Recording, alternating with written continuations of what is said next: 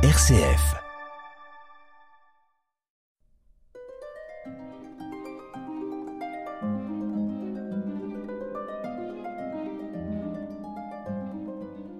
RCF vous présente Patrimoine normand.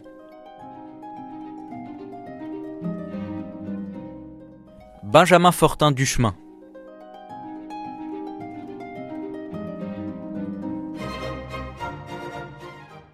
Bonjour à tous, bienvenue sur RCF. Si vous nous rejoignez pour votre émission Patrimoine Normand, c'est la première édition de cette nouvelle saison à vos côtés avec Cécile Anne Sibou. Toujours un nouvel horaire, le mercredi à 20h et toujours le dimanche à 9h05 après la chronique de Monseigneur Lebrun. Et vous le savez maintenant, quand vous voulez en réécoute sur rcf.fr et sur notre application mobile. Nous espérons que vous avez passé un bel été en nous écoutant un petit peu partout sur la route des vacances. Pour cette nouvelle saison, toujours des découvertes culturelles, patrimoniales en Normandie, mais pas seulement, également des points d'actualité sur les expositions à ne pas louper dans notre région et en France. Je vous propose pour commencer aujourd'hui de partir à la découverte d'un artiste du 19e siècle.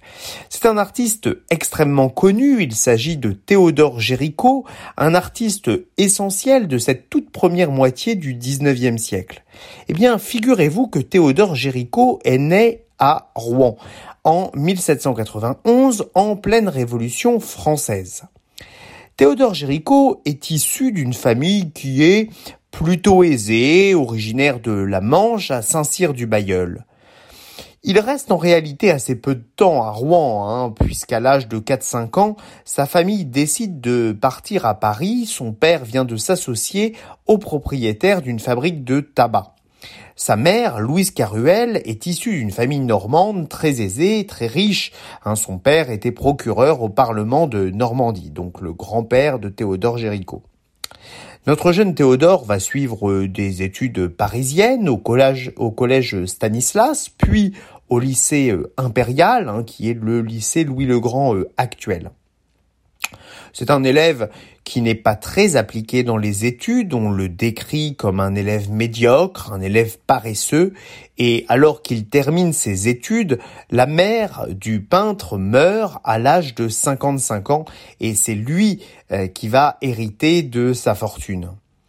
Théodore Géricault est un peintre fortuné de ce fait qui n'a pas besoin de vendre sa peinture pour vivre, ce qui lui donne bien sûr une très très grande liberté euh, par rapport à tout ce milieu artistique qui est celui de la première moitié du XIXe siècle.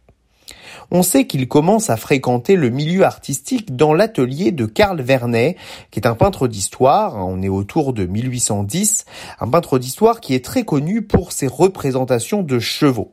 Alors Karl Vernet, il s'agit du père du très célèbre peintre Horace Vernet, dont le château de Versailles consacrera une exposition à partir du mois de novembre 2023. Géricault va d'ailleurs se lier d'amitié avec Horace, alors qu'officiellement, il est embauché comme apprenti dans la manufacture de tabac familial, mais il ne semble pas y développer un très très grand intérêt pour la comptabilité.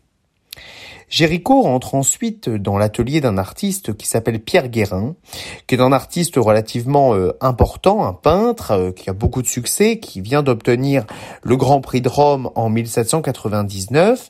Il reçoit euh, dans cet atelier, un atelier qui est concurrent à celui de Jacques-Louis David. Il reçoit un enseignement néoclassique et se destine naturellement à une carrière de grand peintre d'histoire.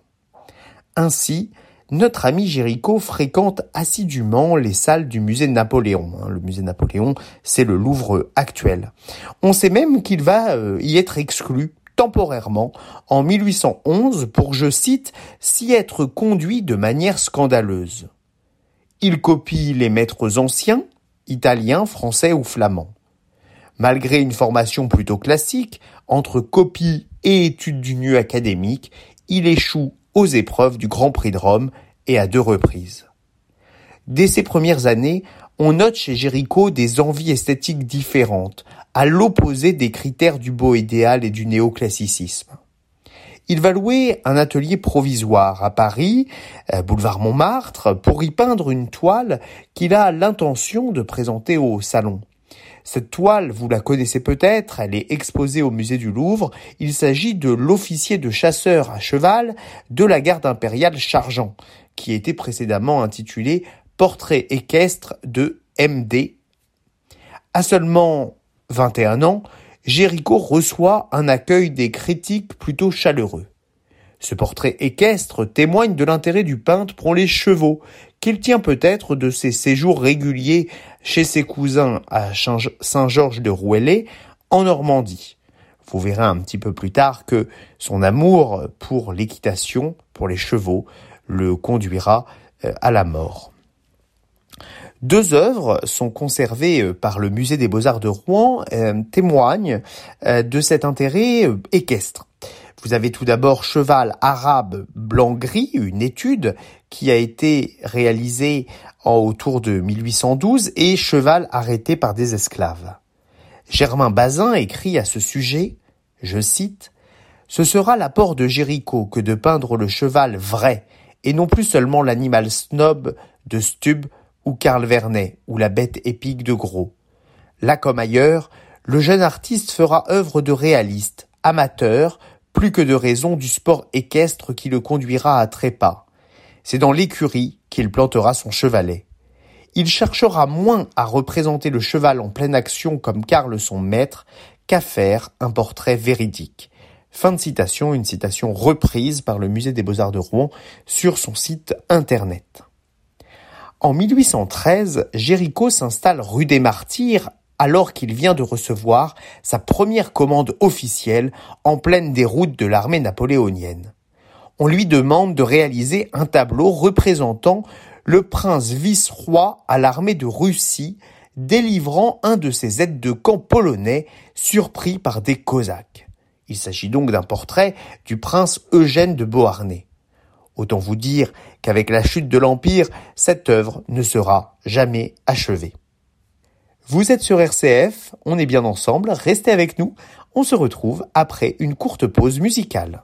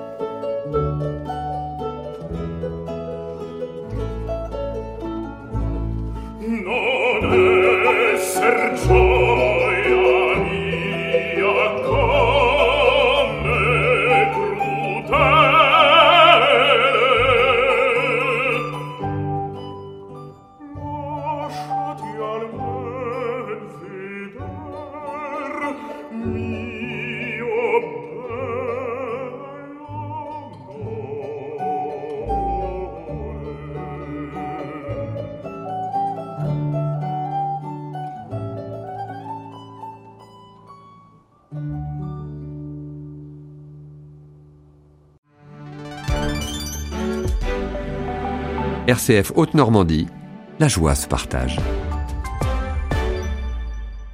Vous écoutez RCF, votre émission Patrimoine normand. Nous découvrons aujourd'hui la vie et l'œuvre du peintre Théodore Géricault, né à Rouen.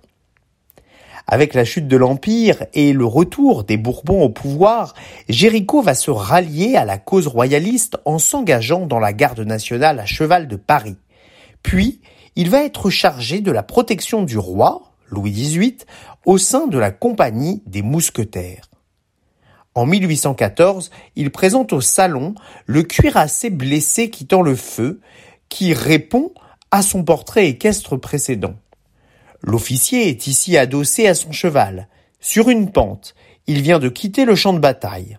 Son regard témoigne d'une certaine fatalité de la défaite.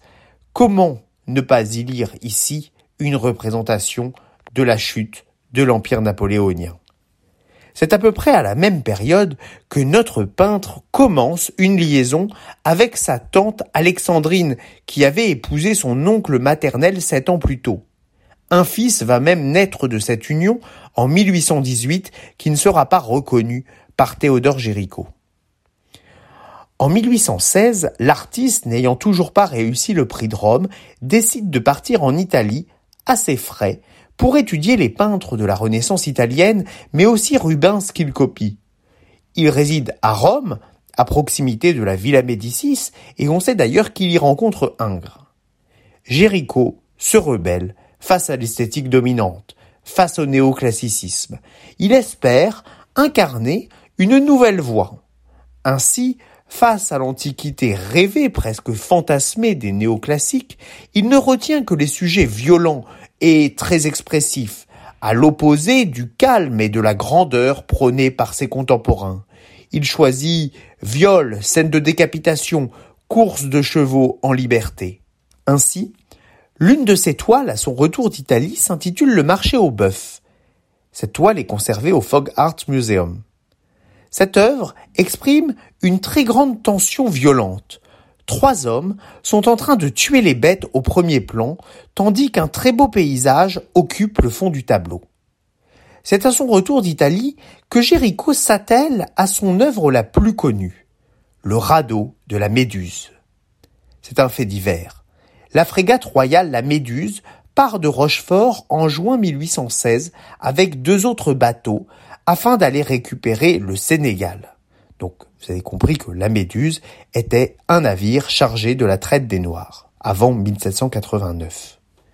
On avait confié l'expédition à un vieux navigateur de 53 ans qui n'avait pas mené de navire depuis 20 ans, d'où une certaine incompétence qui conduit au naufrage du navire au large de la Mauritanie. Les passagers vont donc devoir construire un radeau de 20 mètres sur 7 sur lequel ils vont prendre place. Euh, ils sont un peu moins de 150 personnes qui n'avaient plus de place hein, dans les chaloupes. Les, les naufragés vont chavirer pendant 13 jours.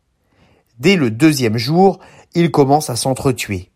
Ils vont très vite avoir faim et le cannibalisme commence. Sur ces 150 personnes, il n'en restait qu'une quinzaine le 17 juillet. Cette histoire euh, parvient euh, dans l'opinion grâce à la presse et il va falloir près d'un an et demi pour que Géricault réalise cette très importante toile qui est conservée au Louvre de 5 mètres sur 7 et qui sera présentée au salon de 1819. On sait même que le titre sera censuré, ce qui ne manquera pas de susciter la curiosité des visiteurs et des critiques. Le tableau, peut-être trop novateur, ne sera pas acheté par le gouvernement. Pour cette grande toile, dont on critique l'utilisation d'un grand format pour représenter une scène de genre, L'artiste réalise plusieurs études dessinées et peintes, dont une d'entre elles est d'ailleurs conservée à Rouen, il s'agit d'une étude de bras. Les corps mourants des personnages sont rendus avec un réalisme très poussé qui s'explique peut-être par le fait que l'artiste s'est rendu à plusieurs reprises à la morgue de l'hôpital Beaujon. Preuve de sa volonté de réaliser un tableau parfaitement abouti, il va réaliser un modèle réduit du radeau qui lui servira à construire la composition générale. On sait que l'œuvre va être exposée outre-Manche à Londres à partir du 18 juin 1820. L'artiste va d'ailleurs séjourner à Londres environ un an, où il découvre les grands paysagistes anglais, Constable et Turner notamment. Il représente en Angleterre des scènes avec des chevaux et des scènes de misère londonienne en lithographie. Je vous conseille d'ailleurs à ce sujet de regarder le magnifique Derby d'Epsom conservé au Louvre.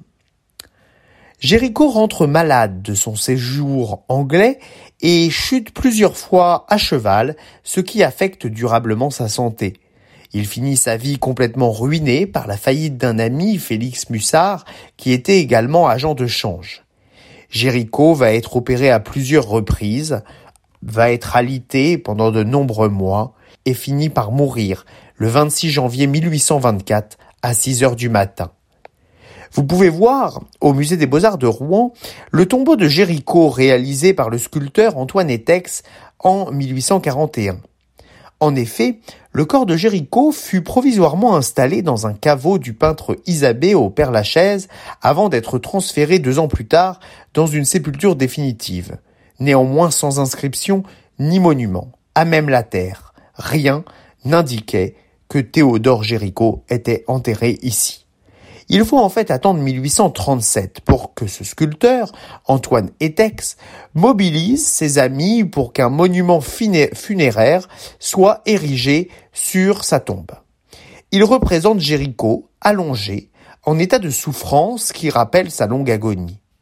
Cette sculpture est posée sur un socle orné d'un bas-relief qui évoque le radeau de la Méduse, le chef-d'œuvre de l'artiste. Ce projet est présenté au salon où il reçoit un accueil tout à fait favorable. Malheureusement, le marbre ayant mal résisté, l'œuvre est mise à l'abri dans les collections du musée de Rouen en 1846. Mais l'histoire ne s'arrête pas là, puisque l'artiste va devoir réaliser une deuxième œuvre, car menacé d'un procès. En 1882, le fils de Jéricho meurt, en réservant une somme non négligeable pour restaurer le tombeau et de Rouen et pour réaliser un troisième tombeau, cette fois-ci en granit, orné de la statue d'origine, cette fois-ci réalisé en bronze avec deux nouveaux bas-reliefs sur les côtés, l'officier de chasseur de la garde impériale chargeant et le cuirassé blessé. Je vous invite bien sûr à aller observer ce tombeau conservé au musée des beaux-arts de Rouen qui est particulièrement euh, intéressant. Vous voyez que Jéricho incarne, même après sa mort, le type idéal de l'artiste romantique. Vous êtes sur RCF Haute-Normandie, on est bien ensemble, restez avec nous, on se retrouve après une courte pause musicale.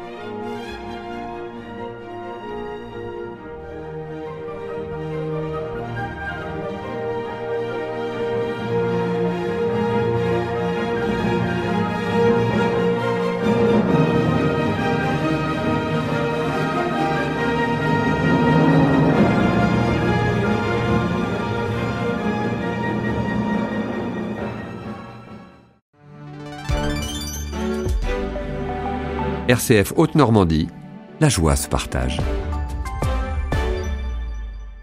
Vous écoutez RCF, votre émission Patrimoine normand. Après avoir découvert ensemble la vie assez courte de Théodore Géricault, je vous propose de découvrir ensemble les cinq sites normands sélectionnés par la mission Patrimoine pour la sauvegarde du patrimoine en péril portée par Stéphane Bern.